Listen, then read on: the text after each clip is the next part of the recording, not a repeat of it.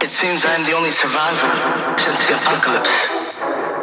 Since the zombie apocalypse started in 2022.